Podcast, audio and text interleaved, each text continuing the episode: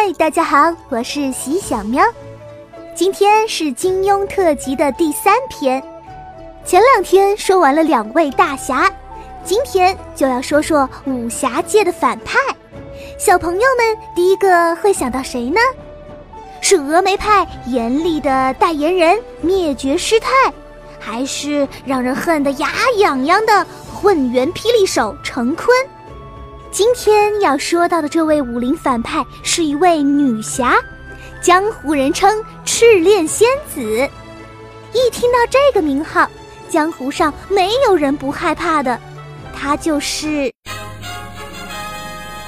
李莫愁。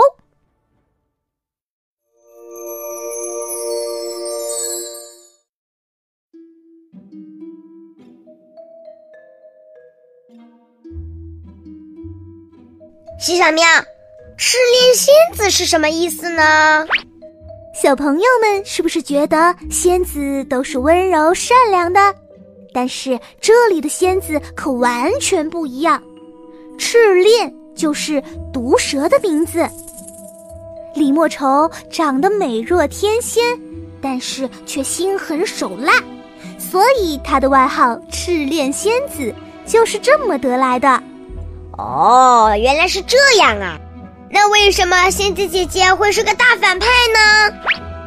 这个呀，说来话长了。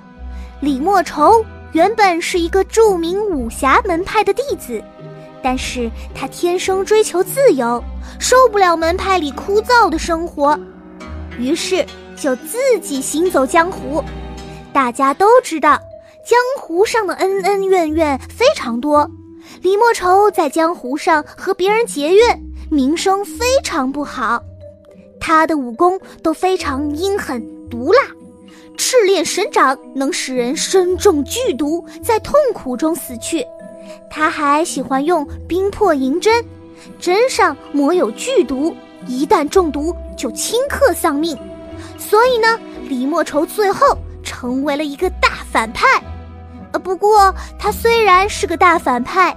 但是他却做过一件非常善良的事情，啊！反派还做善良的事情，这是什么事情呢？李莫愁曾经细心照顾过一名和他毫不相关的小婴儿，小婴儿的名字叫郭襄。熟悉金庸爷爷笔下人物的小朋友，一听到这个名字，应该就能猜到了。没错。这个小婴儿的父亲就是大名鼎鼎的郭靖大侠。当看到小郭襄落入李莫愁手中的时候，书迷们都捏了一把冷汗。小婴儿落进了大反派的手中，呃，是不是很危险啊？这次并没有哦，大反派李莫愁做出了和平时完全不一样的举动。甚至为了保全小郭襄，还愿意牺牲自己呢。哇，原来赤练仙子还有善良的一面嘛！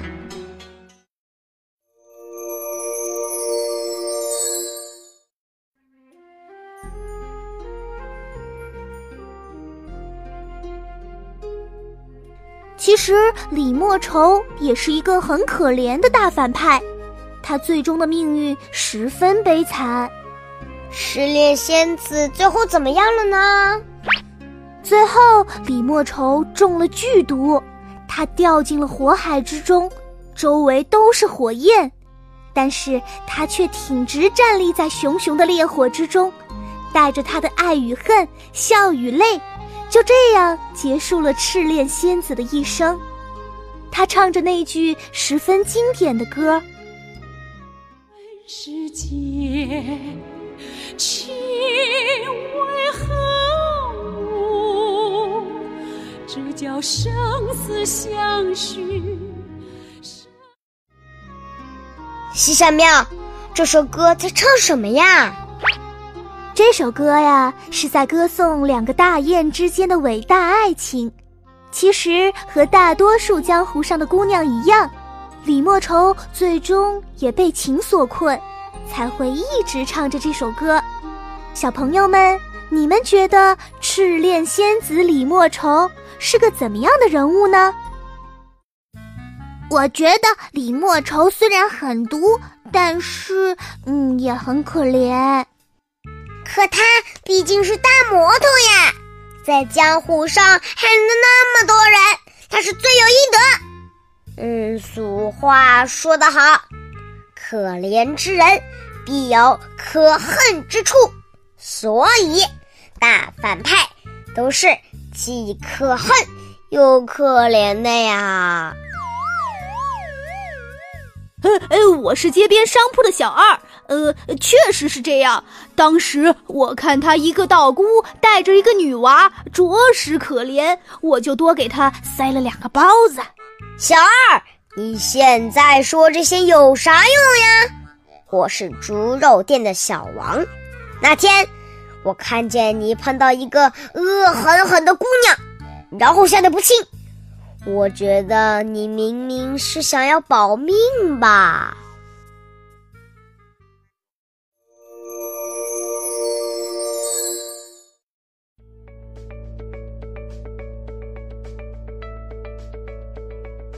好啦，各位亲爱的小伙伴们，金庸特辑《李莫愁篇》不是仙子的仙子，就先讲到这儿啦。